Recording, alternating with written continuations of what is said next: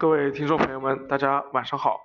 欢迎收听今天的亮哥说钢铁啊。临近五一小长假了，市场进入了震荡市。那今天钢联发布了最新一周的调研数据。另外呢，昨天钢铁行业进出口税率的调整也是终于靴子落地了，市场也是有一些不一样的表现啊。首先有请建筑钢材分析师曾亮来给我们讲讲建筑钢材市场的情况。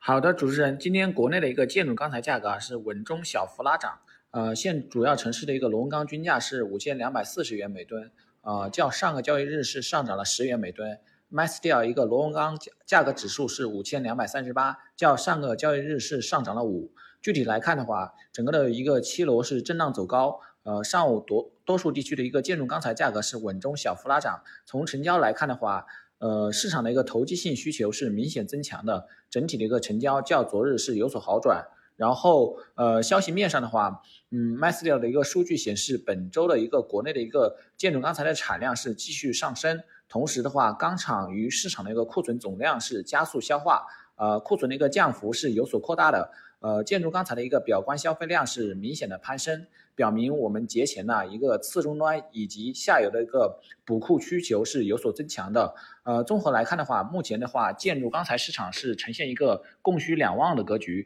呃，市场的一个心态也比较好，然后整体的看涨氛围也比较浓。预计短期国内的一个建筑钢材市场或继续偏强运行。谢谢曾亮。所以从基本面来看的，螺纹钢的消费依然是比较强的啊，至少从本周的数据来看，还没有走弱的一个迹象。接下来有请热轧分析师张一鸣。好的，主持人，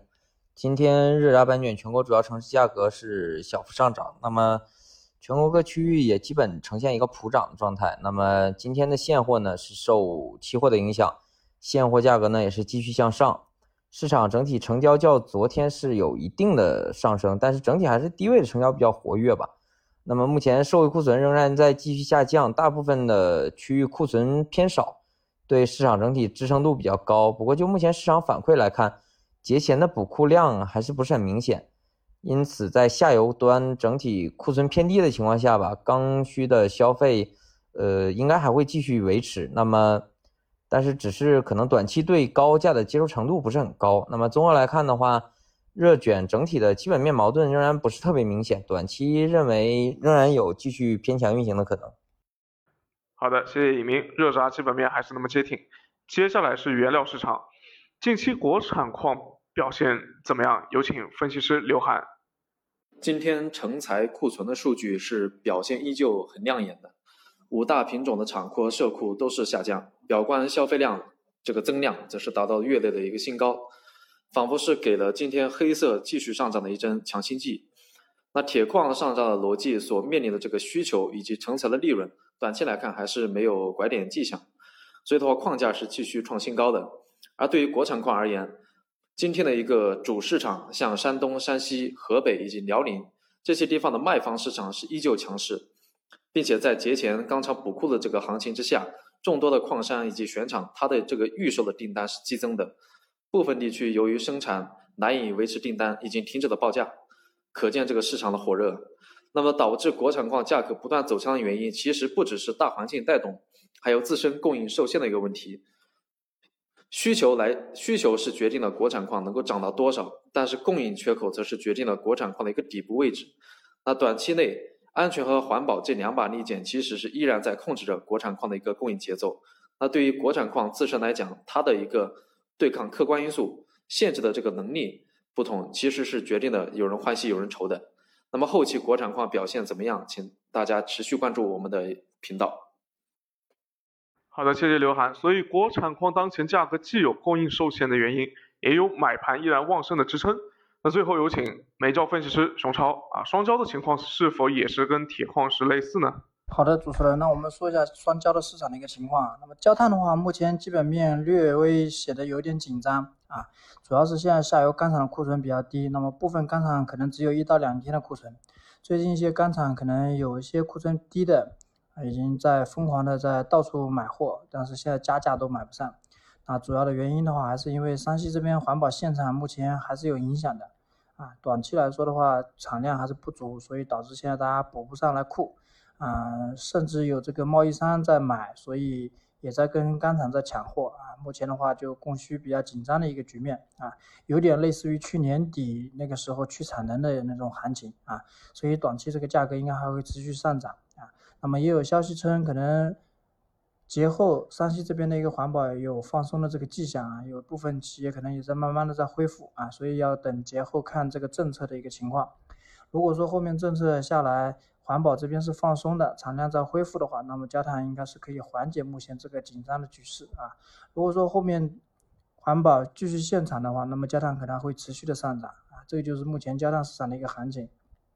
那焦煤这边的话，短期也是偏强运行为主啊。焦煤现在整体的话还是库存比较低，那么需求的话也相对来说也比较好吧啊。现在下游还在补库，那么短期价格应该是持续上涨的一个过程啊。那么双焦的话，继续应该还是延期延迟呃延续这个偏强运行的一个态势啊。这个就是最近双焦市场的一个情况。感谢各位啊，综合来看，今天盘面翻红以及现货市场回升，我想主要有两方面因素的影响。一呢，是从调研数据来看，仍然是没有正尾消费旺季的这么一个预期啊。虽然采购企业都在等待消费淡季的到来，但到目前为止呢，市场还没有出现供大于求的这么一个情况。那基本从时间节点上来说的话，也符合我们之前的预期啊。这个时间节点还没有到来。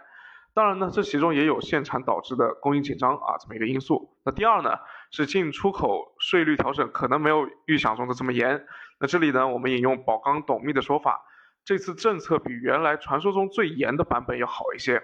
那普通冷轧、热镀锌、电镀锌、马口铁啊，包括镀铝锌取向硅钢，八零零级以上无取向硅钢，仍保留了百分之十三的出口退税退税率，其他是全部降为降为零了。呃，那对于调为零的这些产品呢，主要是会涉及到像热轧厚板。啊，镀铬板、彩涂等等，而且包括我们看到啊，就是在这个调整的目录当中呢，大部分的有不少的这个像彩涂，呃，这个包括一些板卷类的产品的话，可能都是板子这个出口退税取消掉了，但是卷仍然保持，还仍然保持了这个保留了这个出口出口退税。那相对来说，出口的话，呃，很多产品还是以卷。的方式整卷的方式出口比较多一点，所以，呃，我相信也是在政策的制定过程当中会有一些这个，呃，有一些有一些这个这个相对来说可能也是有一些过度啊在里面，或者说是呃也是在考虑到市场呃不要出现太过于这个激进的这种调整方法。那目前来看呢，这个出口依然还是有利的，特别是目前国内外价差还是比较大啊。即使是取消取消了这个出口退税，那在这样的一个出大的呃价差的情况下呢，呃，目前的出口我相信还是有利可图的，呃，而且从长远来看，包括我们群里面啊，这个针对这个问题，在我们线下微信群里面，大家讨论的也是很激烈，有不少精彩的看法。那这里面也会说到啊，比如说这个呃出口退税政策的取消，那从短期来说的话，可能会减少中国对外。钢铁的一个供应，然后会增加内内贸的一个量，那所以这有可能会进一步的拉拉大这个进出口的价差，或者说从预期上来说会进一步的拉大这个内外的部的一个价差。包括今天刚刚看到一则新闻是说，这个中国退中国出口退税的这个消息出来之后，那么印度钢厂的股票是大涨啊，这个说明海外市场也在关注这个事情啊。那么亮哥也说了，今年出的各项钢铁政策不要。孤立的去看啊，他们互相之间都是有联系的。钢铁行业在经历了这么大进大出的外向型的发展之后呢，后面肯定是会随着经济啊的调整和我们整体经济的一个转型升级，那么钢铁行业也是要转型升级的。目前呢，大家可以明显的看到，更加是强调修炼内功啊，优先保证自己人用到更好的材料。那这一点是，那首先要保证。这个你要有资源可以用啊，资源可以好的资源要留在国内。那另外一方面呢，就是说我们的呃这个这个产品的结构要升级啊，因为毕竟消费这一块的诉求是在不断的升级的。那相对来说，一些低端材或者我们说到可能低附加值材这些品种啊，尽管目前可能消费还是不错的，但是呃长远来看。他们的这个呃这个这个消费的强度一定是会回落的，那么呃提前通过一些政策的导向去引导行业往这个方面去转型升级的话，我相信也会对于以后啊，行业在遇到一些大风大浪的时候的话，也会更有这个这个这个这个这个承受的能力啊。那这就是今天啊我们节目的的这个全部内容，感谢大家收听啊，也希望大家继续关注我们的节目啊，点赞并分享给你的朋友们，谢谢大家，明天继续收听啊我们呃改版之前的最后一期节目啊，也请大家关注我们节目后续的改版。谢谢。